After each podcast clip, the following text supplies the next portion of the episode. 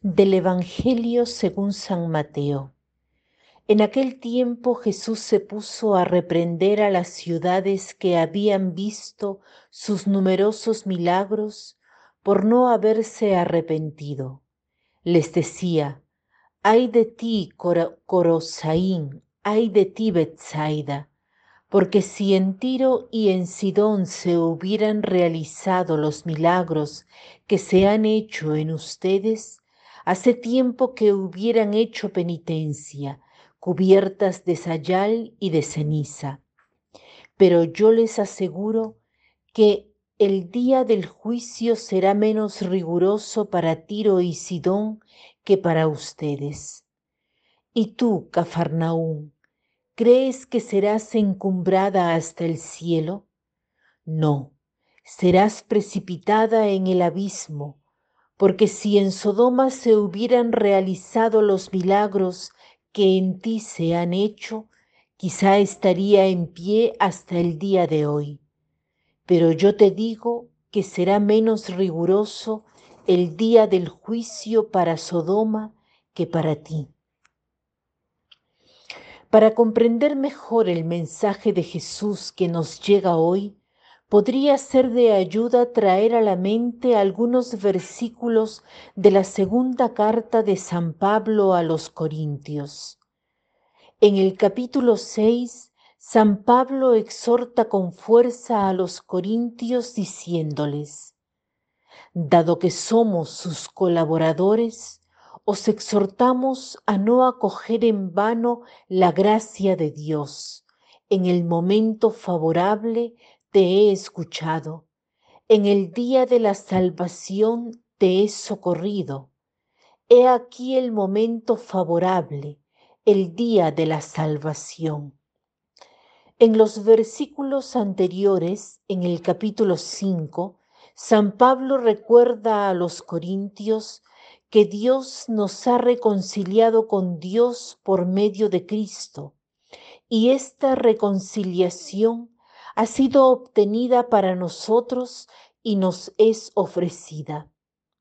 Pablo dice, en el nombre de Cristo somos embajadores. Por medio nuestro es Dios mismo que os exhorta. Os pedimos por medio de Cristo, dejaos reconciliar con Dios. Por tanto, es Dios mismo que exhorta es Dios mismo que a través de Pablo y sus discípulos nos suplica acoger la reconciliación. Son expresiones fuertes, de gran peso. Volvamos al Evangelio de hoy y pidamos la gracia y la apertura del corazón de sentir todo el amor que brota de las palabras de Cristo. Él no es un castigador enojado, sino el esposo que nos ama y se da hasta el don total de su vida, que muere en nuestro lugar. Pensemos en aquellas personas que nos han amado y que nos han hablado con firmeza, que nos han dicho cosas incómodas, pero para nuestro bien. El hombre solo no puede llegar a Dios, no puede ser como Dios y obtener la vida eterna, pero Dios en Cristo ha quitado las distancias, ha bajado a nosotros, a nuestro infierno, a nuestras miserias, el pecado, el sufrimiento, las heridas, ha tocado el fondo. Nada ha quedado fuera. Él nos tiende la mano si tienen la posibilidad, los invito hoy a buscar un icono. El icono es una imagen sagrada que pinta o escribe en oración. Busquen la que representa el descenso a los infiernos de Jesús, que es la imagen de cuando Jesús desciende a liberar a Adán y Eva de entre los muertos. Es la imagen más antigua que representa la resurrección de Cristo. Usualmente en estos iconos, el descenso a los infiernos En ellos la cruz hace de puente entre el abismo oscuro de la muerte ya superada. Cristo, vestido de blanco, sobre el puente de la cruz, alcanza a Adán y Eva con su potente brazo. El único movimiento que deben hacer Adán y Eva es aferrar esa mano que se les tiende. Ese también es nuestro modo para decir sí, quiero ser salvado, quiero ser reconciliado. Nosotros ciertamente lo queremos, a veces no tan prontamente. Se dice de San Agustín que en su lucha por la pureza decía al Señor, dame la castidad, pero no hoy. Incluso aferrar la mano de Cristo puede ser para nosotros arduo.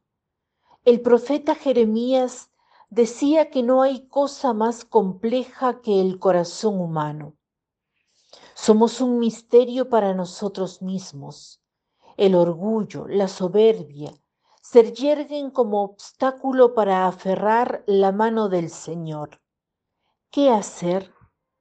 Humildemente podemos decir al Señor, ayúdame a sentir la fuerza y la pasión de tu amor. Ayúdame a escuchar el deseo de ti que arde ya en mi corazón y que parece sepultado debajo de mis miedos. Hazlo tú, dame la fuerza para aferrar tu mano. Es suficiente tan poco. Pedir lo que no tenemos con sencillez. Es el Espíritu Santo que suscita, inspira esta oración.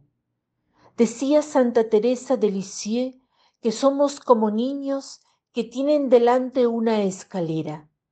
El Padre no quiere que la subamos solos.